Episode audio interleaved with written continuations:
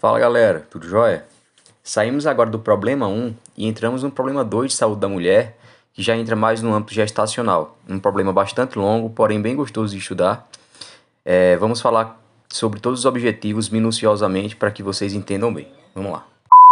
Começamos esse problema com o objetivo falando sobre os exames feitos no primeiro trimestre de gestação, que seria justamente sobre o começo do pré-natal. Então, a princípio, o pré-natal seria melhor ser feito quanto mais antes. No entanto, até a décima, até a décima semana ele é viável. A partir disso, diversos exames são feitos, principalmente na primeira consulta, como por exemplo a tipagem sanguínea da mãe, saber se a mãe é primigesta ou é a sua segunda gestação. E quando a gente pensa em tipagem sanguínea, automaticamente já vem na nossa cabeça a eristoblastose, eristoblastose fetal, que é justamente quando o RH é, da mãe é diferente da do filho. Então, por exemplo, nós temos um RH negativo da mãe e um RH positivo do bebê. Então, a gente tem já na primeira gestação que não há o contato com o sangue fetal da mãe, apenas na hora do parto. E quando essas mulheres têm uma segunda gestação e elas têm anticorpos do RH, a gente vai fazer com que é, essas mulheres elas recebam uma injeção, que seria uma injeção de imunoglobulina, lá no terceiro trimestre de gestação e outra nos 72 horas pós-parto que vai impedir que o sistema imune da mãe ele destrua os RHs dos filhos e aí consequentemente não traga alterações nem prejuízos para o bebê. Outro exame bastante importante que se faz é o Papa Nicolau, que seria chamado de compositológico ou então chamado também de preventivo. Qualquer um dos três são nomenclaturas corretas. E esse exame ele é bastante importante porque serve principalmente para rastreio de colo de útero através do HPV, se a mãe já tiver, é, e ela, em tese, seria feita para pessoas que têm 21 anos, as grávidas também, ou que pessoas que não fizeram o Papa Nicolau recentemente. Então, no caso da gestação, é um exame ginecológico na primeira consulta de pré-natal, obviamente, mas ele pode ser feito até o, prime até o final do primeiro trimestre. E esse exame ele serve é, também para detectar corrimentos vaginais, sinais de colpite, cervicite, que são inflamações, e que possa sugerir algumas infecções ginecológicas em cursos que podem afetar o curso da gravidez. Outro exame bastante importante seria o hemograma. O hemograma seria para análise das taxas sanguíneas que há no corpo da mãe, é, mas principalmente ele é feito na gestação para investigar anemias. Então as gestantes elas têm que ter atenção quando tem uma, uma hemoglobina abaixo de 11 gramas por decilitro, ou hematócrito abaixo de 33%, ou seja, são taxas que nós nos vamos direcionar para a relação da anemia e poder investigar para poder posteriormente tratar em casos de gestantes. Ele é feito basicamente na primeira consulta da pré-natal, no entanto, ele pode sim ser repetido por critério médico. Então, o médico ele vai saber se a mãe ela precisa repetir ou não, principalmente quando se acha, acha alterações, em que o tratamento ele vai ter que fazer outro é, hemograma para ver o prognóstico, se esse tratamento deu certo ou não. Outro é, exame bastante importante que são feitos, que é, no caso ele é feito tanto no primeiro quanto no último trimestre de gestação, seria o exame da glicemia. E obviamente ele é importante para ver diabetes mellitus gestacional. Então, a diabetes gestacional, que também nós vamos ver nesse problema lá no finalzinho, a gente vai saber que ela é bastante importante na questão da, da gestação, podendo trazer alterações importantíssimas. No caso da medição da glicemia, a gente vai ter a medição da glicose em jejum, principalmente na primeira consulta, e também o TGO, que seria o teste de tolerância oral, principalmente que acontece entre a 24ª semana e a 28ª semana de gestação. O normal, em tese, seria até 85 miligramas por decilitro e era considerado diabetes acima de 126 miligramas por decilitro. Ou seja, a glicemia em jejum, quando ela é feita, ela é considerada normal até 95, gram, até 95 miligramas por decilitro, ou uma glicemia após uma hora, que seria normal até 180 miligramas por decilitro, e uma glicemia após duas horas de, de após ingerir algum tipo de glicose, até 150 mg por decilitro. Lembrando que, tendo dois desses três critérios, já pode ser considerado uma diabetes gestacional. Outro exame bastante importante seria o exame de urina, que pode ser dos dois tipos, tanto a urina tipo 1 quanto a urocultura. A urina tipo 1, que seria a EAS, ela é um exame simples que serve para detectar tanto sangramentos quanto presença de pus né, através dos leucócitos, ou até presença de proteínas na urina, que pode é, nos dizer diversos sinais, como por exemplo os sinais de pré-eclâmpsia, já que no caso dos rins, né, as proteínas na urina, ela pode estar muito relacionada com hipertensão. Então ela traz essa, essa urina tipo 1 sinais de inflamação no trato urinário. Já a urocultura, ela seria especificamente para identificar micro-organismos, mais especificamente as bactérias na urina, que mesmo que as mulheres não tiverem sintomas, se essas gestantes obtiverem bactérias na urina, ou seja, tiver uma cultura positiva, a gente vai fazer um tratamento com antibiótico, pois ela aumenta o risco de gestação, principalmente quando ela chega no último trimestre.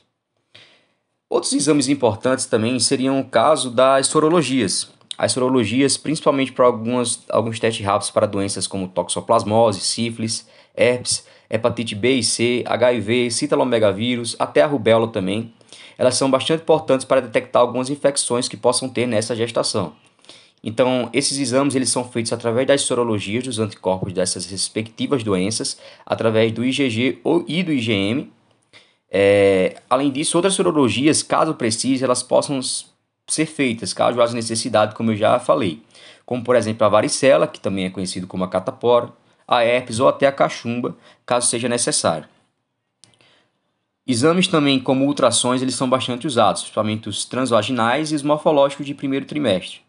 Então, na primeira ou na segunda consulta do pré-natal, eles já podem ser feitos. E eles confirmam a existência de um embrião dentro do saco gestacional, se é de fato uma gravidez intrauterina ou uma gravidez ectópica, para visualizar os BCFs, que seriam os batimentos cardíacos fetais, se é uma gravidez é, única ou gemelar, é, a idade gestacional também pode ser vista nesse, nessa, nessas ultrações, então são exames bastante complexos e bastante utilizados é, e são muito necessários dentro da gestação. É, além de todos esses fatores que eu já falei, além disso a gente vê alterações anatômicas do trato gastrointestinal feminino, presença de cistos também podem ser vistos como miomas, ou seja, má formação do útero também. Além de ver o estado fetal, a gente pode auxiliar também na detecção de algumas anormalidades maternas que a mãe possa ter, é, anatômicas.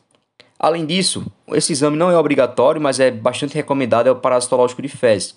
Então a gente vai ver a detecção de parasitas intestinais, que podem levar a infecções complicadas da mãe ao longo da gestação e por isso elas têm que ser é, de maneira profilática, ou seja, elas têm que ser estudadas para ver se de fato tem ou não. Além disso, a gente tem a eletroforese de hemoglobina, que é um exame que não é tão utilizado, mas é importante nesse caso. É, principalmente quando a paciente mãe é negra, isso aí é epidemiologia, ela faz uso disso, sabendo que essas pacientes elas podem ter uma maior propensão dessas alterações. Então, também além de, da cor da pele, a gente também pode ver antecedentes familiares de anemia falciforme ou histórias de anemia crônica, que podem facilitar com que haja, a, através da anamnese, a detecção dessas alterações na mãe. Outro exame que é específico aqui do Mato Grosso do Sul, que é bastante importante, é o IPED-APAI. IPED-APAI é um exame que ele contém, ele é mais de uma fase, mas na primeira fase ele serve para uma coleta de sangue para detecção de diversas alterações que a mãe possa ter. É um exame bastante completo e que facilita também é, nessa investigação, principalmente no primeiro trimestre de gestação. Outro fato bastante estudado que nós temos que ter em mente seria a classificação de risco gestacional. Essa classificação ela se dá por dois tipos, que obviamente seria de gestação de baixo risco ou gestação de alto risco. A gente detecta essa diferença dessa, desse risco gestacional através do acolhimento e da classificação de risco por conta das visitas pré-natais. Então a gente tem, através desse acolhimento e dessa classificação de risco lá na, na UBS, na atenção primária, uma agilidade e a necessidade de cuidado através de uma densidade tecnológica ou não. Então, através disso é que a gente diferencia uma gestação de baixo risco para uma gestação de alto risco. Então, a gestação de alto risco seria que, através dessa avaliação, a gente classifica o, o risco gestacional através do uso de procedimentos de alta densidade tecnológica. Isso vai estar muito relacionado com a atenção tanto secundária quanto terciária. Ou seja, em UPAs de referência ou até hospitais também de referência que fazem que podem ter uso dessas tecnologias. Já na gestação de baixo risco, a gente vai ter que através desse acolhimento dessa classificação, a gente vai ter uma necessidade pela mãe de tecnologias de baixa densidade, ou seja, podem ser atendidos tanto no âmbito primário, que vai estar mais relacionado com as unidades básicas de saúde, correto? E diversas, é, diagnósticos, eles facilitam com que a gente saibam que seria uma gestação de baixo risco ou seria uma gestação de alto risco. Um, umas características de baixo risco, por exemplo, que é mais na UBS, seria mães com idades abaixo de 15 anos ou é, mais de 35 anos, esforço físico excessivo, carga horária de trabalho aumentada, uma maior exposição a agentes físicos e químicos, é, a questão da escolaridade também, ou seja, o social ela pode interferir nessa questão, como por, como por exemplo também a situação familiar, situação conjugal, é, condições ambientais favoráveis, até processos anatômicos, como a própria altura abaixo de 1,45, o IMC, se a mãe for obesa ou não, é, macrosomia, síndromes hemorrágicas, hipertensivas, é, intervalo interparental abaixo de 2 anos, enfim, são algumas características que causam como gestação de alto risco, mas por medidas profiláticas que merecem uma atenção um pouco maior, porém não necessitam de, uma, de, uma, de um tratamento de alta densidade tecnológica, como por exemplo um hospital de referência ou uma, ou uma UPA. No caso das de alto risco, já que merecem esse tipo de atenção um pouco maior, seriam, por exemplo, por pacientes como as mães cardiopatas, que têm presença de pneumonias graves, nefropatia grave também, endocrinopatia, ou seja, doenças mais sistêmicas como hipertensão, doenças neurológicas, doenças autoimunes, alterações genéticas maternas, HIV, sífilis, rancenias e tuberculose, enfim, diversas infecções que podem levar a uma atenção maior sobre essa, sobre essa mãe e, consequentemente, ao binômio mãe e feto, e aí levam uma atenção um pouco maior, que seria uma gravidez de alto risco. A partir disso, a gente tem visitas mais frequentes sobre o pré-natal, é, é, utilização de exames que são um pouco diferenciados em relação à gestação considerada normal, enfim. Além dessa diferença entre a gestação de baixo risco e as gestações de alto risco, a gente tem encaminhamentos que são encaminhamentos considerados imediatos, ou seja, de urgência e emergência, quando a mãe, por exemplo, deve apresentar uma síndrome hemorrágica, como a DPP, que é o descolamento prematuro da placenta, é, isso independente da idade gestacional e independente também da dilatação cervical que a mãe possa, possa apresentar. Além das síndromes hemorrágicas, nós temos suspeitas, suspeitas de pré-eclâmpsia, sinais premonitórios de eclâmpsia, de hipertensão, é, aminorrexe prematura, ou seja, baixo líquido vaginal, a isoimunização RH também, caso não seja detectado precocemente, tenha feito aquele, aquele exame lá da sorologia sanguínea que eu já comentei no objetivo passado.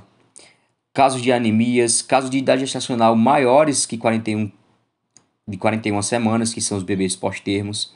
Hipertermia, abdômen agudo, pelonefrite, enfim.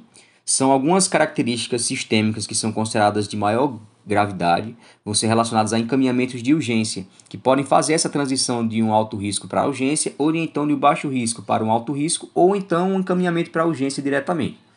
Lembrando que esse processo de alto risco e baixo risco, por mais que eles sejam classificações crônicas para mães, elas podem ser dinâmicas. Ou seja, uma gestação considerada de baixo risco, ela pode, por algum motivo específico, apresentar uma característica de uma gestação de alto risco, um problema que pode ser considerado agudo.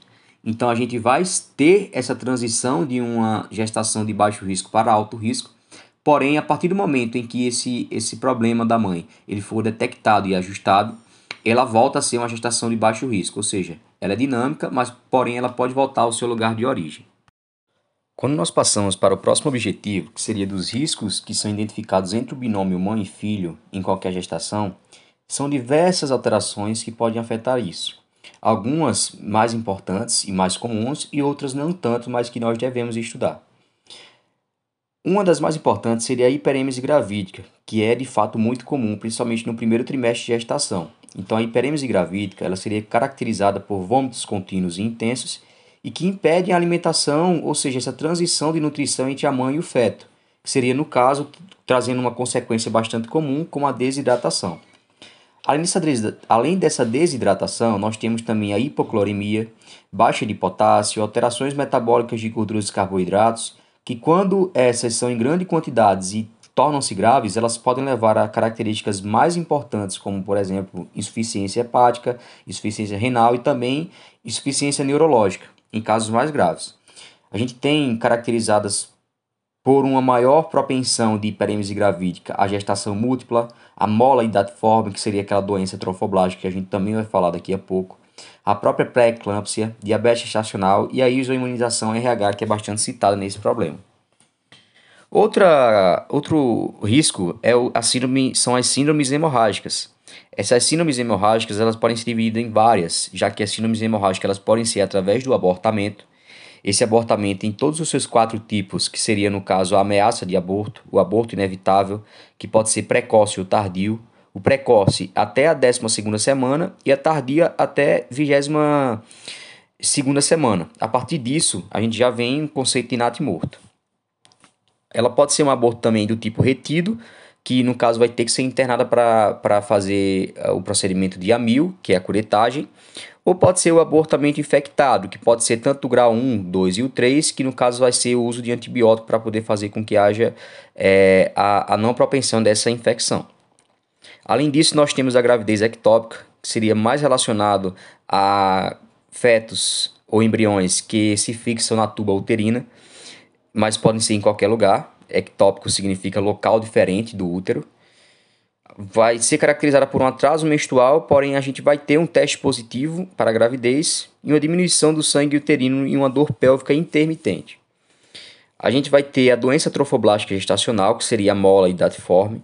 Então a gente vai ter nesses casos uma degeneração trofoblástica, um sangramento, o útero considerado em sanfona, que vai estar tá caracterizado que vai estar tá com BCF ausente, ou seja, sem batimentos cardíacos do bebê, que podem ser causados por diversos motivos. Um deles seria por desidratação ou por algum outro distúrbio hidroeletrolítico que a mãe possa trazer para o feto. Outras patologias menos comuns, como por exemplo a patologia do trato genital inferior da mãe, ela pode ser caracterizada para trazer atrasos ou alterações para o binômio mãe e filho. Elas podem trazer, por exemplo, características como cervicites, lacerações, pólipos, neoplasias, varizes rotas, lesões por agentes químicos ou até lesões por agentes mecânicos. Tudo isso, em sua forma mais grave, ela podem trazer alterações na gestação. É, uma das características que é bastante comum, bastante comum e bastante perigosa seria a DPP, que seria o descolamento prematuro da placenta. Então, essa característica seria responsável pelo alto índice de perimorte perinatal e materno. Então a gente vai ter, nesses casos, uma separação intempestiva da placenta do seu sítio de implantação de origem, lá do corpo uterino antes do nascimento do bebê. Então a gente vai ter caracteriz caracterizado isso. É, estados hipertensivos, fatores mecânicos é, causais como traumas, retração uterina após esvaziamento rápido do polidrâmino por algum motivo específico, e alterações placentárias que podem ser responsáveis por esse descolamento. A gente vai ter como característica da DPP um sangramento de grande intensidade no interior da decídua, causado por um hematoma, é, um descolamento placentário, em que 80% desses casos da mãe que apresenta descolamento prematuro, a gente vai ter um tipo de hemorragia, o sangue vai fluir de uma maneira muito intensa. Além disso, esse sangue, essa hemorragia, ela pode atingir uma cavidade ovular, que vai levar a uma atonia uterina ou até um útero de Couvalé. Esse útero de Couvalé, eu já tive a oportunidade de ver em uma cesárea e é bastante característico, já que o útero ele fica de um tamanho muito grande e também uma coloração muito azulada, puxado um pouco para a cor roxa. É, uma, é um útero bastante característico de útero de Couvalé e também de descolamento prematuro da placenta. No caso dessa atonia uterino, o útero ele não consegue fazer a sua contração, então a gente leva um, pode levar a um pós-datismo ou então a um sofrimento fetal posteriormente, que vai diminuir essas trocas gasosas e aí, consequentemente, há uma morte iminente, através das alterações ou ausência do batimento cardíaco fetal, que seria o BCF, a gente consegue fazer esse diagnóstico. Outra característica bastante importante seria da placenta prévia que seria isso? A placenta prévia seria uma alteração através da implantação da placenta. Ela pode ser de forma inteira ou parcial, é, no segmento inferior da, da, do útero, mais relacionado com a abertura do colo. Então, isso vai estar muito caracterizado em multíporas e até pessoas com antecedentes de cesáreas, ou seja, que através dessa anamnese a gente vai ver que vai ter um aumento do risco. A partir disso, a gente vai ter esse aumento do risco relacionado também a mães de idade aumentada, como posterior aos 35 anos, mães que têm curetagem prévia, gravidez gemelar, patologias que, que deformem a cavidade uterina de uma maneira total, cesáreas anteriores e até infecções puerperais. a gente vai ter que a borda da placenta ela se descola, fazendo com que haja um despregamento do istmo. E esse despregamento do istmo ele vai fazer com que haja uma hemorragia espontânea. É uma característica um pouco diferente da descolamento prematuro da placenta. Características bastante importantes que podem alterar também a gestação seria relacionado ao líquido amniótico. Ela pode ser uma, uma alteração tanto para maior quantidade de líquido quanto para menor quantidade de líquido. Isso aí se chama oligodrâmio e polidrâmio. A diferença entre as duas seria que o oligodrâmio seria um baixo volume desse líquido amniótico, cerca de menos de 250 ml de líquido amniótico entre a 21 e a 42 semana de gestação. A gente tem relacionado a isso causas como patologias placentárias, patologias fetais ou até patologias maternas também que podem influenciar.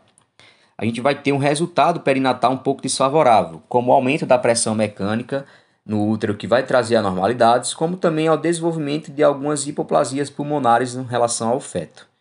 Já o polidrâmio, que seria bastante também comum é, sobre gestações de alto risco, a gente vai ter um aumento, ou seja, um acúmulo do líquido amniótico, principalmente mais de 2 litros de, de líquido. Isso na resolução da gravidez, ou seja, no terceiro trimestre. Isso acontece por algum erro no mecanismo de circulação que, faz, que vai dificultar a absorção ou associação desses fatores. Isso vai estar relacionado a algumas patologias causais, como a campeã de todas, que é a causa principal, que seria diabetes mellitus gestacional. Além disso, a gente vai ter infecções congênitas, doenças hemolíticas perinatais e até gemelaridade, que vai estar relacionada a esse polidrâmio. Então, o feto ele vai ter uma alteração no sistema nervoso central, como polidrâmio, alteração no seu trato gastrointestinal, alteração cardíaca, alteração no sistema músculo-esquelético também, que posteriormente podem levar a um aumento da mortalidade fetal por anomalias congênitas, por prematuridade, já que a gente vai ver no próximo problema de que o aumento da pressão uterina ele facilita o trabalho de parto, ele aumenta é, ou vai fazer com que tenha um trabalho de parto precoce a gente vai ter também alterações cromossomiais, prolapso de cordão, que vai estar mais relacionado com esse tipo de polidrâmio, vai facilitar com que haja esse prolapso. A isoimanização do fator RH, que a gente já comentou, e claro, a diabetes mellitus. Além disso, além da mortalidade fetal, a gente tem um aumento da mortalidade materna também por conta de um polidrâmio. Então é uma característica bastante importante da gente ser detectada e bastante cuidadosa de se tratar. A gente pode ter anomalias, o aumento da descolamento da placenta em, em gestações posteriores, a gente pode ter rotura de membranas é, ovulares, hemorragias pós-partos, que tudo pode levar a uma consequência bastante característica, bem complicada da mãe nas gestações. Outro risco do binômio seria caracterizado pela amniorrex prematura. Que seria isso? Seria também conhecida como rotura prematura das membranas ovulares. Essa rotura seria uma ruptura espontânea das membranas ovulares dentro do útero antes do trabalho de parto em qualquer idade gestacional, que pode levar a diversas complicações, como por exemplo a idade gestacional e o seu período de latência precoce, infecções maternas, infecções perinatais, prematuridade da gestação, é, partos operatórios como cesáreas, deformações e amputações fetais e hipóxia também pode levar para detecção dessa ruptura, a gente faz o, o, a prova de cristalização, que é um processo bastante conhecido, em que a gente vai colher o fundo do saco vaginal, que é conhecido como saco de Douglas, e ali a gente vai colher um, um material tanto nesse saco quanto próximo ao orifício do colo. A gente vai secar e vai observar se há cristalização em forma de samambaia. Outra característica também que pode facilitar essa, essa alteração entre o binômio mãe e filho seria, logicamente, o trabalho de parto prematuro, ou a TPP. A gente detecta esse trabalho de parto prematuro através das contrações e também da dilatação da mãe. Então essas contrações elas já começam a ser efetivas, ou seja, elas não são é, contrações efetivas ou inefetivas como na questão das Blackton Hicks que a gente vai estudar daqui a pouco, mas essas contrações efetivas elas se dão quando a gente já tem duas a três contrações uterinas a cada 10 minutos, com a, um ritmo de frequência considerada regular. Então a gente vai ter junto a essas contrações uma dilatação maior ou igual a 2 centímetros, que podem ser considerados como trabalho de parto prematuro. Lembrando que a gestação ela se dá mais ou menos entre as 41 semanas e ela é considerada prematura ou pré-termo quando ela é abaixo disso. Por outro lado, o trabalho de parto prematuro ele se faz um contraste com a gestação prolongada, que os dois extremos eles podem sim levar a alterações sobre o binômio mãe e filho. A gestação prolongada, no caso, como é considerada ou também chamada de pós-datismo, ela seria a gestação acima das 41 semanas até 42. Quando a gente passa muito tempo com o feto dentro do útero, é, a gente vai ter um bebê pós-termo que pode levar a alterações, como baixo aporte nutricional e baixo aporte de oxigênio também. E somente a morbimortalidade perinatal e fetal, justamente por conta da baixa nutrição. Além disso, outra característica bastante importante que pode levar a essas alterações, que caiu em prova inclusive, foi questão aberta, é o crescimento intrauterino restrito, ou simplesmente considerado como CIUR. Seria características como a limitação do potencial intrínseco de crescimento fetal intrauterino, a gente tem como causas disso as anomalias cromossômicas, displasias esqueléticas por infecções por torches, é, infecções gerais ou até gemelaridade. Mas o que de fato acontece sobre isso, que seria a resposta da prova, é que por conta dessas causas a gente vai ter alterações como a, a centralização no bebê. Então, por conta do baixo aporte nutricional, a gente vai ter uma prioridade de, de nutrição de alguns órgãos viscerais considerados importantes na questão do bebê, e outros vai começar a ter fato de hipóxia. É por conta disso que a gente vai ter um crescimento intrauterino diminuído e aí, consequentemente, a gente vai ter, por conta desse processo de centralização, alterações no binômio mãe e feto, principalmente no feto nesse caso. Algumas doenças sistêmicas, como varizes, tromboembolismos, anemias, elas também podem fazer, que no caso quando a mãe apresenta, alterações em caso de gestações. Além disso, outras características bastante importantes, bastante importantes, como a diabetes gestacional, que a gente já comentou aqui, que leva a um polidrâmio, elas podem ser alterações nos, nos metabolismos dos carboidratos que levam a hiperglicemia de intensidade variável. Então a gente vai ter um aporte muito grande de nutrição em cima do feto que pode levar a características negativas. Síndromes hipertensivas também, como no caso dos pré-eclâmpsias, que a gente já comentou até em objetivos anteriores, elas podem alterar também. Quando em sua gravidade a gente vai ter uma baixa função renal, uma disfunção hepática, até plaquetopenia, descompensação cardíaca ou até oligodrâmio. E também uma doença hemolítica perinatal, que seria, no caso, a aristoblatose fetal, que a gente também já cansou de falar. Então, a hemólise, a gente leva a uma hemólise fetal por conta de uma incompatibilidade sanguínea do RH, ou seja, numa segunda gestação em que os RHs da mãe e do, do filho são distintos, a gente vai ter anticorpos maternos, maternos invadindo barreiras placentárias e agem contra antígenos é, eritrocitários fetais.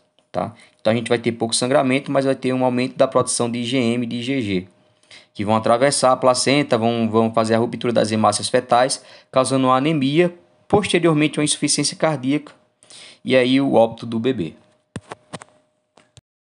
Outro objetivo desse problema importante seria os aspectos da prematuridade. Então a gente tem que diferenciar quais são as causas de prematuridade, a vitalidade fetal e a maturidade, além de diferenciar os conceitos delas, saber como se dá essa investigação também. Então, a princípio, a prematuridade gestacional ela é, multi, ela é multifatorial. Então a gente tem causas evitáveis e causas não inevitáveis é, que vão ser diferentes em relação à idade gestacional. Então a gente tem bebê pré-termo tardio, pré-termo moderado e pré-termo extremo. A princípio, o pré-termo tardio seria acima de 34 semanas. O pré-termo moderado seria entre 30 semanas e 34 semanas, enquanto que o extremo seria abaixo das 30 semanas, que já se torna, por exemplo, uma gestação inviável na maioria das vezes. Então, os aspectos etiológicos que são relacionados à prematuridade se dá por sobredistensão uterina, rompimento prematuro das membranas ovulares, a gestação de alto risco, né? Essa ruptura prematura dos membranas ovulares seria a bolsa rota. É, hemorragia de a, da segunda metade de gestação, incompetências cervicais e até por conta de algumas infecções que vão forçar esse parto prematuro. Alguns fatores de riscos relacionados à prematuridade são, por exemplo, histórias de prematuridade em gestações anteriores, fatores anatômicos, gestações múltiplas, como por exemplo gemelares, polidrâmio, ISTs, drogas e até estresse e ansiedade pode facilitar esse parto prematuro. A partir disso, a gente vai então para o diagnóstico dessa prematuridade. A princípio, esse diagnóstico, como eu já falei, ela se dá através da atividade uterina. Então, a gente vai relacionar com as contrações e as dilatações. As contrações, para ser consideradas contrações efetivas de prematuridade, ou seja, de parto, a gente vai ter que saber diferenciar as contrações de ensaio, que seriam as contrações Braxton Hicks, até as contrações efetivas. As contrações efetivas elas se dão quando já tem de duas a três contrações a cada 10 minutos e uma certa regularidade. Além disso, as alterações cervicais, como eu já falei sobre a dilatação, ela pode ser considerada um trabalho de parto acima das, dos 3 centímetros de dilatação. Ou a rotura prematura das membranas ovulares, que seria essa bolsa rota, a partir das 37 semanas. Então a gente consegue detectar isso através do líquido amniótico que está presente no exame especular ou até pelo teste de cicatrização que já foi explicado. Essa conduta, quando se tem um processo de prematuridade, ela vai depender muito da idade gestacional. Por exemplo, quando se tem uma idade gestacional entre as 24 semanas e as 34, o feto ele já é um relacionado viável anatomicamente, porém ele não tem fatores internos como maturidade pulmonar, por exemplo, suficientes Assim, é preciso fazer um retardamento dessa, dessa prematuridade através de tocólise, enquanto se há administração de corticoterapia, ou seja, através de corticoides a gente vai fazer essa maturação pulmonar. E também, caso precise, uma, um, é, uma profilaxia por enterocolite necrosante através de antibióticos. Lembrando que essa tocólise, tocólise seria relacionado com a é, com retardamento do parto ela é contraindicada em alguns casos específicos, como bolsa rota, como descolamento prematuro da placenta, que é a DPP, como morte fetal anterior, como é, doença cardíaca materna, ou até como já é um OF, ou seja, um óbito fetal naquela gestação em que a paciente esteja. Quando a gente fala especificamente da corticoterapia, a gente vai ver que ela é usada quando se é um bebê antes das 34 semanas, já que é na, entre 34 semanas e 6 dias que há formação da maturação pulmonar através do surfactante na embriologia. Antes disso, a gente vai ter um, um, processo de não maturação pulmonar. E quando se tem, antes das 34 semanas, um, um quadro iminente de parto em pelo menos 7 dias, é obrigatoriamente para usar a corticoterapia. Ela é usada no intervalo de 48 horas, enquanto o tocólise, que, ou seja, é o retardamento, ele é administrado também. Então, alguns medicamentos de corticoides que são utilizados é, é, é o betametasona e a dexametasona. Elas conseguem atravessar a barreira placentária e até o, o pulmão fetal e conseguir maturar essas células. Então, é ideal que a criança nasça pelo menos 24 horas após a administração desses corticoides para que eles façam um efeito melhor. Através disso, a gente, além da corticoterapia, a gente entra com um processo de neuroproteção. O que seria isso? Seria um processo de é, colocação de sulfato de magnésio, fazendo com que haja uma profilaxia de alguma paralisia cerebral que o feto prematuro ele possa ter. Então, isso, consequentemente, com abaixo da idade gestacional, ou seja, entre 34 ou 32 semanas, ele deve ser iniciado. Lembrando que ele é iniciado com a suspensão do tocólito, não nunca usar as duas de uma vez só. Além disso, eles podem ser feitos, como eu já falei, a profilaxia é, antibiótica, principalmente para fazer com que haja profilaxia do Streptococcus do grupo B. Outra diferença importante desse objetivo seria a diferença entre a vitalidade e a maturidade fetal. E, consequentemente, é, concomitantemente a, essa, a esses diferentes conceitos, a gente vai ter a, a gente vai ter o, o diagnóstico de cada um. Então, falando sobre a vitalidade fetal, ela seria de fato para ver como é que tá os sinais vitais do feto, para ver se ele está vivo ou não. Então a gente, através disso, a gente pode detectar por diversos mecanismos. A gente pode fazer a contagem dos movimentos fetais é, através da uma cardiotocografia, através do teste acústico. Pode fazer o Doppler, que seria através da resistência dos vasos de artérias uterinas e artérias umbilicais. A gente pode fazer o perfil biofísico fetal através de seus movimentos respiratórios, seus movimentos fetais e até do tônus uterino. E a gente pode ver também pelo volume do líquido amniótico, em que é, quando se tem uma baixa filtração renal, a gente pode ter uma hipóxia crônica, que pode ser levado também a um OF. Alguns riscos que necessitam de uma avaliação específica são através de histórias obstétricas anteriores de pré-eclâmpsia, de DPP, de crescimento intrauterino restrito, é, de abortos ou natimortos, enfim. Gravidez atual, quando é uma gestação prolongada, quando é uma gestação hipertensiva, ou seja, princípios de pré-eclâmpsia, quando é uma diabetes gestacional ou sangramentos ou até obesidade por parte da mãe. Lembrando que a, através do prognóstico desses casos, a gente pode ter uma frequência de exames que pode ser até diária. Então, quanto maior a idade gestacional, maior tem que ser a maior tem que ser evitar a asfixia intrauterina. Já quando entramos no processo de maturidade fetal, ela se dá principalmente no último trimestre de gestação, é, mais específico do 37 a 40 semanas de gestação. Então a gente tem nesse, nesse período um desenvolvimento dos diferentes órgãos e sistemas fetais. Mais específico, na 35ª semana a gente tem a maturidade do sistema respiratório através de surfactante. Essa maturidade ela se dá sobre a análise do líquido amniótico, então é importante a avaliação de doenças fetais maternas que podem levar a uma hipóxia fetal, ou seja, que aumenta essa maturidade, como por exemplo a, hipó, a própria hipóxia, ou até a diminuição da maturidade, como por exemplo a diabetes mellitus. É, através disso, a gente vai ver através de radiografias, como a identificação de pontos de ossificação. A gente vai ver células originárias no líquido amniótico da vagina, que a gente vai corar com um material alaranjado ou sulfato de, de Nilo.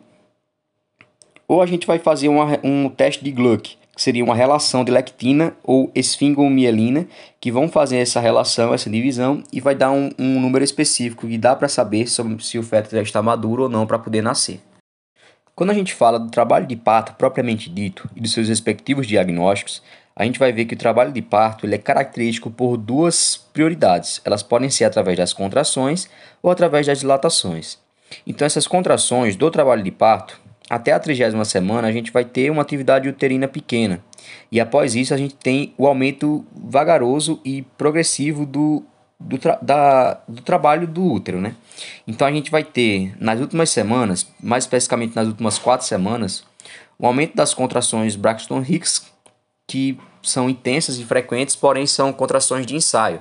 E depois, no trabalho de parto propriamente dito, nós temos as contrações efetivas, que seriam essas contrações é, do, da TPP.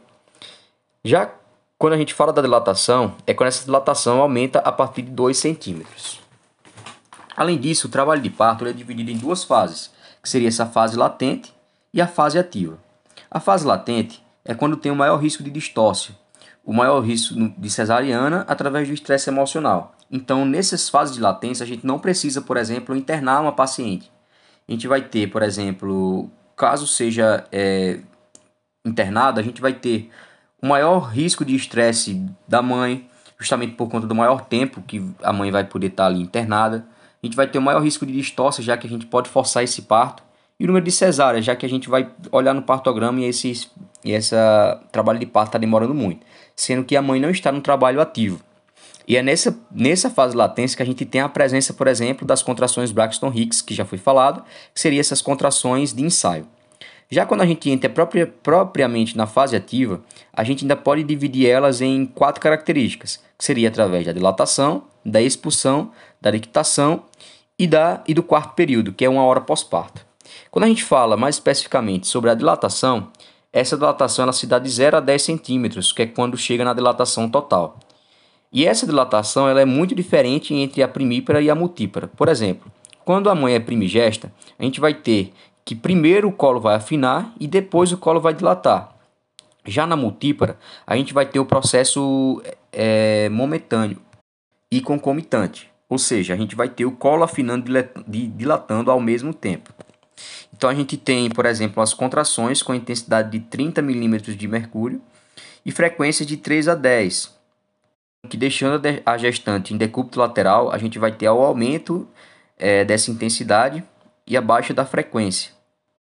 Já quando a gente entra no período de expulsão, lá da fase ativa, a gente vai ver que ela pode ser até 3 horas de dilatação total.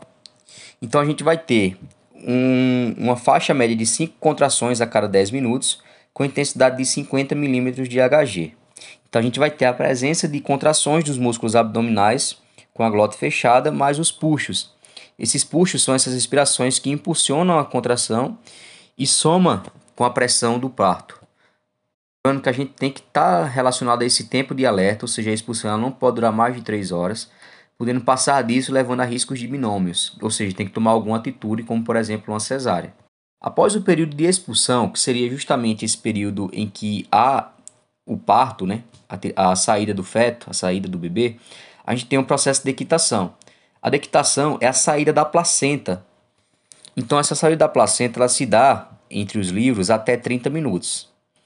Então, se ela puxar, se a gente puxar ela antes do tempo, é, aumenta o risco de inversão uterina, que pode trazer complicações para próximos partos ou até ao longo do, do dia a dia da, da mãe. Então, essa placenta a gente tem que deixar ela sair sozinha.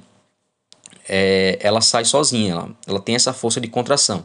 Lembrando que as contrações da, da dectação, elas não doem mais para a mãe. Já passou a dor. A dor ela só dá no período de expulsão. Outro fato também é que a gente pode deixar ela sair sozinha ou pode fazer uma pequena tração é, puxando para um lado e para o outro, para cima e para baixo, para tentar tirar mais rápido, porém sem força, para fazer justamente evitar essa inversão uterina que possa ter. Já o outro período seria uma hora pós-parto. Esse uma hora pós-parto seria análise da mãe através do risco de hemorragia. Então esses riscos de hemorragias ele se dá através dos miotamponamentos e dos trombotamponamentos. Então, o útero, ele lembra de se contrair. Então, através dessa contração, ele para, então, expulsa o que tem que expulsar e para de, de fazer a hemorragia. Através disso, nós temos, então, a eliminação de coágulos e os lóquios da matriz, diminuindo a contração progressivamente. Outros fatos, outras observações importantes seria que tudo tem que ser analisado por patograma, tanto na parte ativa. Então a gente tem através disso a análise do líquido amniótico, se está o líquido límpido. A gente vai ter a evolução da dilatação, a descida da cabeça, a contração, a dose de ocitocina tem que ser colocada também, bolsa íntegra ou bolsa rota, ou seja, todos os, os, os dados eles têm que ser colocados em partograma. Através disso a gente tem também o fato do, da contração uterina, ou seja, essa propagação de onda contrátil no útero gravídico, ela está diminuída nas áreas do útero, através da elevação de baixa ampliação na pressão amniótica. Já no parto normal, a gente tem dois marcapassos específicos, principalmente na implantação das tubas, tanto na esquerda quanto na direita. No colo, a gente não tem isso generalizado, a gente só tem contração na zona próxima do orifício interno, que é onde tem a presença de músculo liso e onde tem essa contração do colo. E em diferentes partes do útero, a gente tem um modo sucessivo, que faz com que haja um peristaltismo metros, ou seja, a gente vai ter lá no fundo do útero o processo dessa zona contrátil, fazendo com que haja um processo de peristaltismo, ou seja, um meio que fosse um empurrão para o feto sair no processo de expulsão. Diante dessa fase ativa do parto, nós temos alguns processos hormonais que podem acontecer que vão induzir esse parto. Então, consequentemente, a gente chama isso de determinismo. A princípio, o determinismo do parto ele se dá principalmente por conta de um hormônio liberador de corticotrofina, que seria também conhecido como CRH. O CRH ele se dá através do desenvolvimento da placenta e ele é sintetizado pelo trofoblasto. Então a gente tem esse CRH atuando tanto na mãe quanto no feto. A princípio, o CRH que atua na mãe, ele circula no plasma materno e ele consegue elevar exponencialmente à medida que a, a gestação evolui sendo que a gente vai ter uma menor quantidade de CRH secretado no começo da gestação e o seu pico lá no parto. Lembrando que o parto pré-termo a gente vai ter uma elevação rápida desse CRH, enquanto que no parto pós-termo a gente tem uma elevação lenta, que seria muito relacionada ao relógio placentário, ou seja, saber dizer quando é o momento exato do parto. Através disso, a gente tem que o aumento de corticoides eles vão aumentar a expressão de CRH. Então a gente tem a gente tem o CRH estimulando a hipófise, fazendo com que haja a secreção do ACTH, e aí, consequentemente, a gente tem essa atuação lá no córtex suprarrenal, fazendo com que haja o aumento de cortisol, que por sua vez vai aumentar o DHEA, que é um hormônio já falado lá no primeiro problema, que vai fazer com que haja a síntese do, do, do estrogênio placentário, que é imprescindível para que haja o processo do parto. Já o CRH, quando ele atua lá no feto, ele vai fazer com que haja uma transmissão do CRH materno até atingir a circulação fetal. Então ele vai atuar lá na, hipó na hipófise fetal, fazendo também com que haja o aumento do ACTH, que vai fazer a síntese do cortisol, por sua vez, e aí lá na suprarrenal vai fazer com que haja a produção de proteína surfactante, mas também os fosfolipídios, fazendo com que haja então um amadurecimento pulmonar. Esse amadurecimento pulmonar do feto já na sua fase final de gestação, ele acontece por ações pró-inflamatórias, ou seja, vai, vai acontecer contrações miometriais, justamente por conta desse processo inflamatório, onde há o aumento de prostaglandinas pelas membranas fetais e também pelo próprio miométrio. Essa contração acontece justamente porque o CRH ele vai conseguir estimular os esteroides e aí aumenta o DHEA. Com isso, com o aumento do estrógeno lá na placenta, a gente vai ter o processo de junções comunicantes, que facilita essas conduções elétricas para fazer com que haja as contrações uterinas regulares. Como é que se dá então essas condições elétricas? A gente vai ter, através da excitabilidade desse miométrio, uma, uma despolarização das bombas de sódio e potássio, fazendo com que haja uma maior despolarização dos receptores beta 2. Esses receptores beta 2 vão fazer com que haja então um aumento dessas contrações, fazendo com que haja então um influxo de cálcio e a diminuição da abertura dos canais de potássio. Quando a gente fala do início do parto em si, a gente vai ver que tem a presença de um crescimento uterino justamente por conta da ação do CRH e do aumento do estrógeno. No final da gestação, tudo isso é cessado.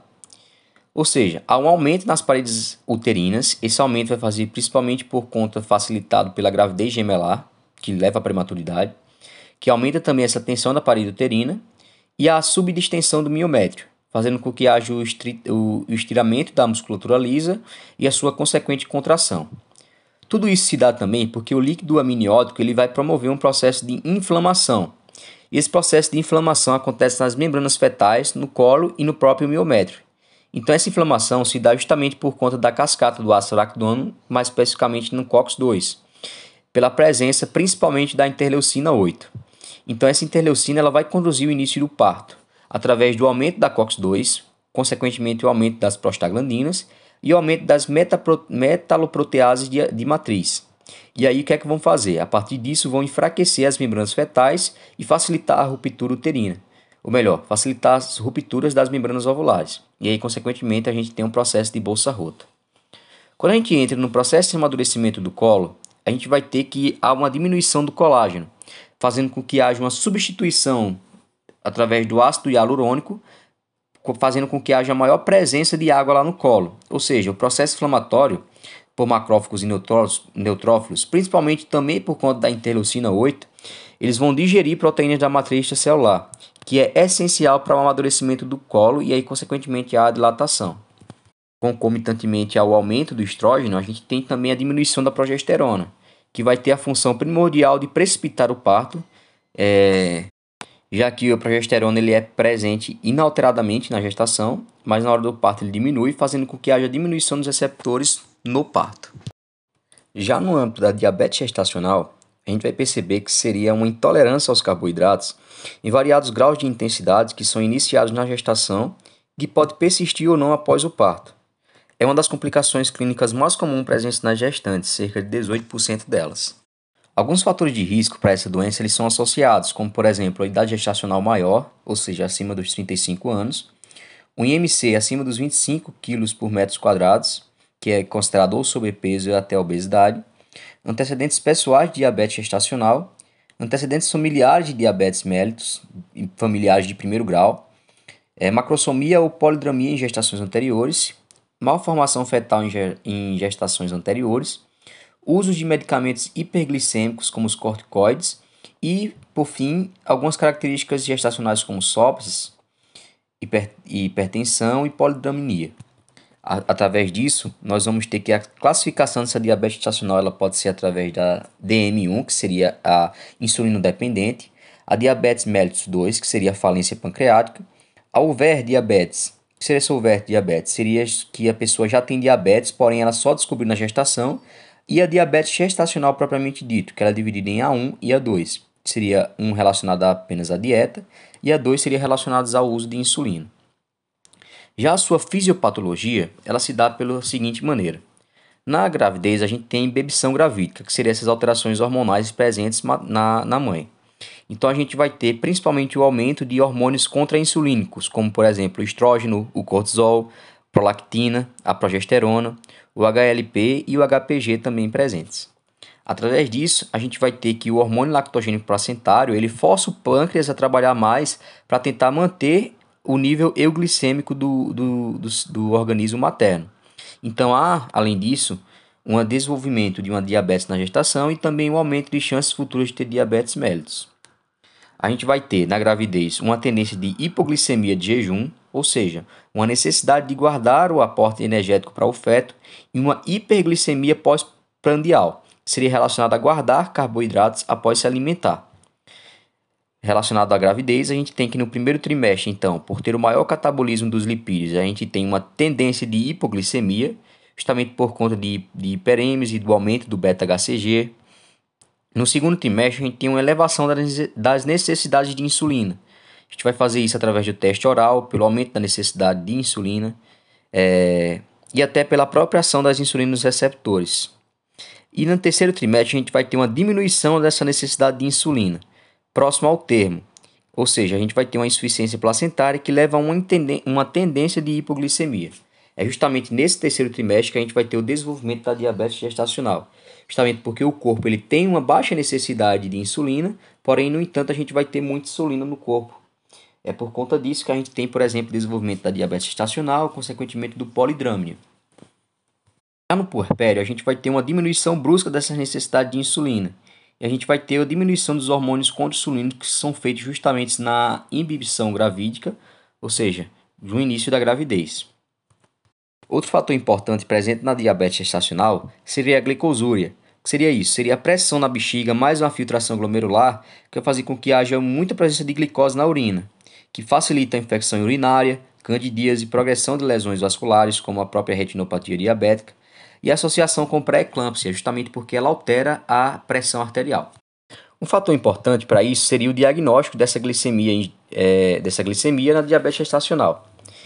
Então a gente vai ter o uso da glicemia em jejum, que quando ela se dá entre 92 e 126, ela é característica de diabetes gestacional. Quando ela se dá abaixo de 92, a gente tem que fazer o uso do, da tolerância oral, e quando ela tem essa tolerância oral, a gente vai ver que ela vai dar 92, acima de 92, ou então depois de uma hora 180, que pode ser característica de diabetes gestacional. E se ela der acima de 126, a gente vai fazer a tolerância oral. Se tiver duas horas acima de 200, a gente vai ter uma diabetes prévia. Como em alguns locais, melhor, como em alguns locais que, como a UBS, que elas não têm o uso do, da tolerância oral, a gente vai aplicar apenas a glicemia em jejum para o diagnóstico. E aí seria mais fácil, já que quando a gente tem a presença de glicemia acima de 126, a gente tem uma diabetes mellitus. Quando a gente tem abaixo de 92, a gente tem uma glicemia normal. Ou entre 92 e 125, a gente tem então uma diabetes gestacional. Lembrando que quando a mulher tem esse, esse diabetes gestacional, a gente tem que, após o diagnóstico, ela tem que refazer principalmente o teste de tolerância oral seis semanas após o parto. E aí, o princípio, vai ter que orientar dieta e atividade física. Lembrando que a diabetes gestacional ela se torna perigosa na gestação porque a gente tem o risco ampliado de abortamento, principalmente quando a, glicemia, quando a hemoglobina glicada está acima de 12. A gente tem a morte fetal tardia que pode acontecer, polidramia, oligodramia, anormalidades congênitas, o bebê muito grande através de, de polidrâmio, prematuridade, sofrimento fetal, pré-eclâmpsia, síndrome de angústia respiratória, enfim. A partir disso, como o bebê ele vai se tornar muito grande, a gente vai ter que fazer uso de algumas manobras, principalmente na hora do parto, como Mac Roberts, pressão suprapública, Robbins, é, Jacques Mier, Gaskin e Zavanelli. A conduta para tratamento de diabetes gestacional ela se dá através de uma maneira simples, ou seja, isso é questão de prova e fala sobre dieta e atividade física. Então, a princípio, a dieta, a dieta ela vai ser 40 a 50% de carboidratos, sendo ela 30 a 40% de gordura e 20% de proteína. Esses carboidratos é transformar em carboidratos complexos em carboidratos simples. Distribuir em seis refeições. Já a atividade física a gente vai ter pelo menos 250 minutos na semana, ou seja, 30 minutos por dia, através de caminhadas, exercícios de intensidade leve a moderada. Então, pessoal, o problema 2 é isso. Um problema bastante denso, porém não muito complexo. É, depois que entende, é um problema bom de se estudar e um problema importante para o módulo em si. Cai bastante questões sobre esse problema na, na prova, sobre o problema 2 e o 3 especificamente e que vocês devem ter uma atenção. Então, qualquer coisa, qualquer dúvida sobre o podcast ou sobre o material, estamos à disposição. Bons estudos.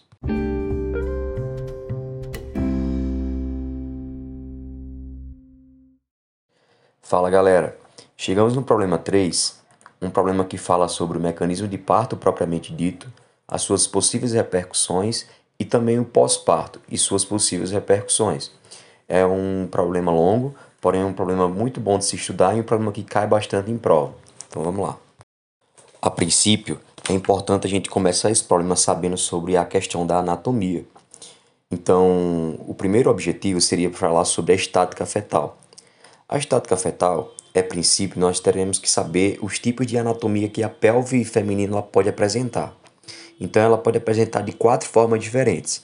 A primeira seria a forma ginecoide, que seria uma forma de bacia com melhor prognóstico para uma gravidez, já que é uma bacia um pouco mais larga, propícia para o nascimento. E são presentes 50% das mulheres. Já outras mulheres elas podem apresentar uma pelve do tipo androide, que é muito parecida com a pelve do macaco, ou então uma pelve antropoide, que é mais parecida com a pelve masculina. Ou então ela pode apresentar outro tipo de forma de pelve, porém um pouco mais rara, que é a plati, plati, platiploide, que ela é, tem um formato um pouco mais achatada. Essas três, elas têm um prognóstico um pouco pior que a ginecoide e ela em alguns casos, como a platipiloide, é impossível nascer. Então, é um indicativo absoluto de cesárea. Além disso, é importante a gente saber na, na anatomia fetal a presença das fissuras no, no, na parte cefálica do bebê. Então, a gente tem, por exemplo, a fontanela posterior, nós temos a região occipital, temos a, fitura, a fissura sagital, nós temos a fontanela anterior e a sutura coronária e a lambdoide também. É importante a gente saber essa anatomia porque nós conseguimos é, tocar através do toque vaginal. Então, o toque vaginal no trabalho de parto ele facilita para a gente saber qual é a posição fetal e através do toque a gente consegue tocar, palpar essas fissuras e saber qual é a posição melhor para o feto nascer. Dito isto, entramos na estática fetal propriamente dita em qual no trabalho de parto a gente vai dividir ela em quatro características: situação, apresentação, posição e atitude. Quando a gente fala da situação, ela seria relacionada entre o eixo fetal e materno, seria essa relação entre as duas. Então, seria o maior eixo do útero com o maior eixo fetal. A princípio, ela há três tipos de situação, que é a situação longitudinal, em que coincide 99% das vezes, tem a situação transversal, que é o bebê ele fica perpendicular, ou seja, literalmente deitado, e tem a posição oblíqua, que ele é mais relacionado à parte do ombro. Então a inclinação e a transição entre a, a é, entre a transversal e longitudinal, ela fica no ângulo mais ou menos de 45 graus. Só que isso pode mudar em relação ao trabalho de parto propriamente dito. Uma, uma situação ela pode migrar para outra e vice-versa. Já quando a gente fala da atitude, a atitude seria a relação das maiores partes do feto entre si. Então, é a maneira que o feto permanece no útero. É, a partir disso, a gente divide essa atitude em quatro tipos, que é a fletida, de Bregman, de fronte e de face. Vou colocar, é, tem uma, uma imagem no material que fala muito sobre isso. Além disso, essa atitude ainda pode ser dividida em três graus, primeiro, segundo e terceiro, à medida que o bebê ela fica um pouco mais inclinado. Já na apresentação, seria a parte fetal que ocupa o estreito superior materno. E ela fala muito sobre o sentido da palpação ou exame de toque que se faz na mãe. Então, essa apresentação ela pode ser cefálica, pélvica ou córmica. A cefálica seria em relação à cabeça a pélvica seria em relação à própria pelve e a córmica seria em relação aos ombros. A posição, um pouco mais simples, ela seria a posição em que está o dorso fetal, em relação ao lado materno. Então, pode ser dorso à direita ou dorso à esquerda. Isso pela manobra de Leopold também dá para saber. E os pontos de referência em relação aos a, a, a fetal e materna, a gente vai ter que o osso occipital ele pode ficar no mento e no, e no sacro. E aí determinam as pontas das apresentações, se ela está em face ou está em ombros. Para facilitar o entendimento dessa estática fetal, é importante vocês virem a imagem e correlacionando com as teorias que eu vou falando, porque com a imagem dá para a gente entender melhor. Uma das partes mais importantes desse problema é então o objetivo de mecanismo de parto. Então, para a gente entender o mecanismo de parto propriamente dito, nós, é, a princípio, temos que saber que é dividido em três partes. Seria a parte motora, o objeto e o trajeto. A parte motora ela se dá por conta dos movimentos, então seria a contração uterina propriamente dita, enquanto que o objeto seria o feto, em, sua, em relação à sua estática fetal, ou seja, a sua situação, apresentação, posição, a sua atitude, sua variedade de posição e até o seu sinclitismo, que seria o seu movimento. E sobre o trajeto, seria anatomicamente os locais. Então, seria a bacia mais as partes moles, as partes moles que estão envolvidas nesse processo de mecanismo do parto, ou seja, nesse processo de descida do bebê. Então, nós temos no canal de parto o útero até chegar na fenda vulvar com a expulsão propriamente dita. Então, nesse caminho, nós temos os segmentos é, baixos do útero, o cérvice, a vagina e a região vulvoperineal, que é já a etapa final da saída do bebê. Outro fator extremamente importante para entendermos o mecanismo do parto, inclusive a questão de mofo, é a questão das conjugatas. Existe uma imagem que fala muito sobre as conjugatas, que resume uma imagem pequena que resume bastante o que eu vou falar. Mas a princípio, as conjugatas elas são divididas em quatro tipos, que é as conjugatas anatômicas, obstétricas, diagonais e êxitos. Anatômica ela seria a borda superior da sínfise púbica. Já a obstétrica ela seria o promotório, ou seja, a face posterior do pubis. Já a diagonais ela fica um pouco no meio, ela nem é em cima e nem é muito embaixo, ela fica na região medial. Enquanto que a êxitos é região relacionada à região mais móvel, lá no cóccix subpúbico. Quando a gente fala mais um pouco aprofundado sobre o objeto, que seria o feto em si, nós podemos dividir em relação ao mecanismo de parto em três partes. A parte da estática fetal, que já foi falada, em relação à situação, apresentação, posição e atitude. E uma parte bastante importante que também se relaciona com a motora, que seria o sinclitismo e assinclitismo. Esses dois movimentos que seguem uma relação de assinclitismo anterior, sinclitismo normal e assinclitivo posterior. Faz um movimento de descida do bebê. Então, o assinclitismo anterior, que seria essa primeira parte, ela seria relacionada à obliquidade diegélica, também é assim conhecida. Até chegar no sinclitismo normal, que é uma parte mais média, enquanto o bebê ele fica numa posição relativamente normal. E o assinclitismo posterior, que seria a obliquidade de Littmann, é, isso aí seria relacionado também a questões de morfo, mas só para vocês entenderem, é como se o bebê ele fosse para a direita, para o meio, para a esquerda, e aí posteriormente fizesse sempre esses mesmos movimentos que iam fazer com que seja facilitassem a descida do bebê.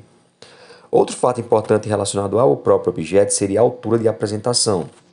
A partir disso, entra um fato bastante importante que é muito relacionado na prática e também na teoria. Isso cai muito em prova, que seria o plano de Deli.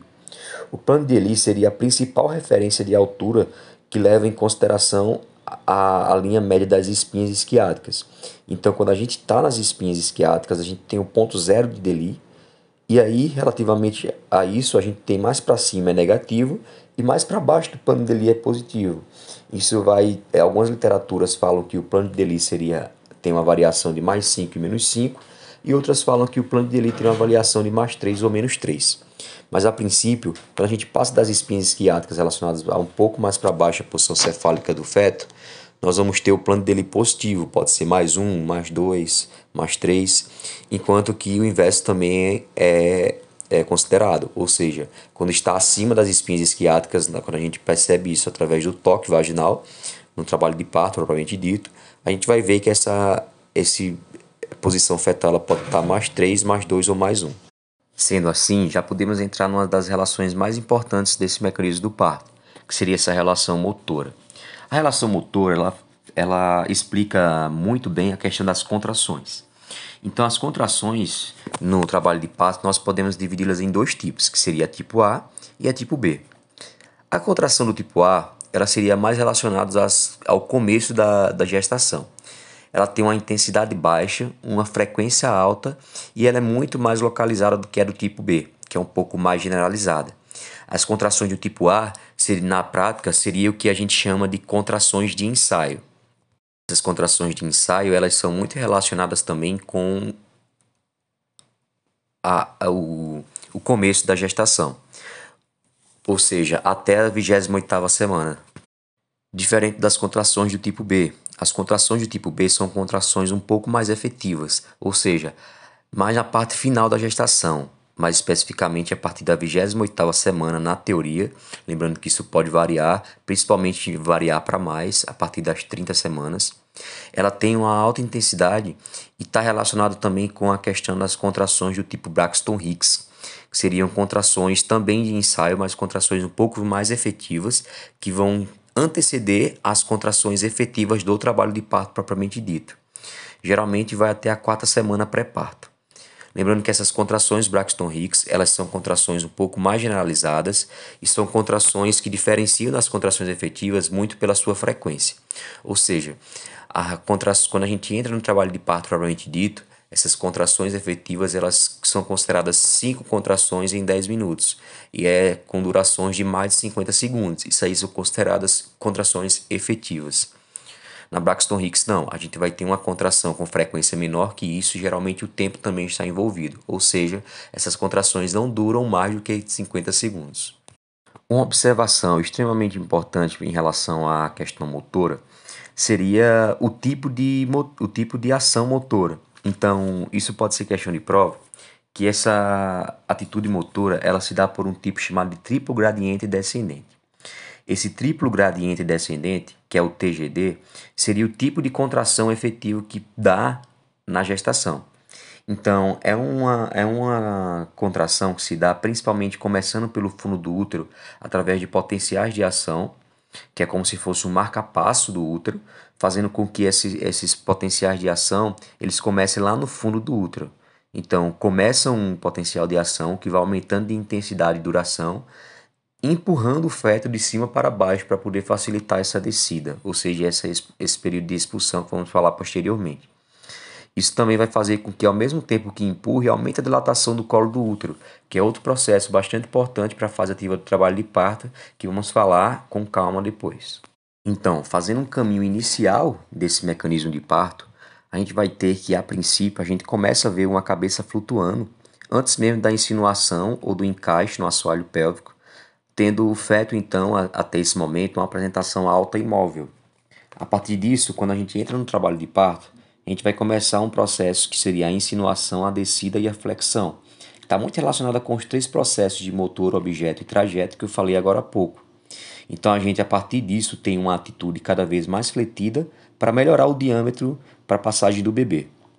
Logo depois a gente vai ter uma descida adicional, que é um processo de rotação interna. Ou seja, o feto ele roda a cabeça para ficar na melhor posição para sair. Que vamos falar um pouco melhor sobre isso depois, mas é na região OP que a gente vai estar relacionado com a melhor descida do bebê, por conta do melhor diâmetro. Logo depois a gente tem a rotação completa, que seria o início da extensão propriamente dita, até chegar posteriormente na extensão completa. Logo depois a gente tem a restituição, que seria isso, seria a rotação externa, em que a cabeça, que a princípio estava em OP, ela volta para a posição que estava antes do parto. Logo depois a gente vai ter a saída das decíduas, que seria isso, que é a saída do ombro anterior. Descida no mecanismo de parto é a mesma coisa que ombro. Então a gente bota, que a gente pega já na cabeça da criança, levando em consideração que a cabeça já saiu, e para a saída do ombro anterior a gente vai colocar a cabeça dessa criança para baixo para facilitar esse processo. Logo depois a gente vai ter a saída do ombro posterior, e aí a gente vai fazer o, o, a manobra do caminho inverso, ou seja, vai colocar a cabeça do bebê para cima para a saída do outro ombro. E aí nós temos então a expulsão do feto propriamente dito.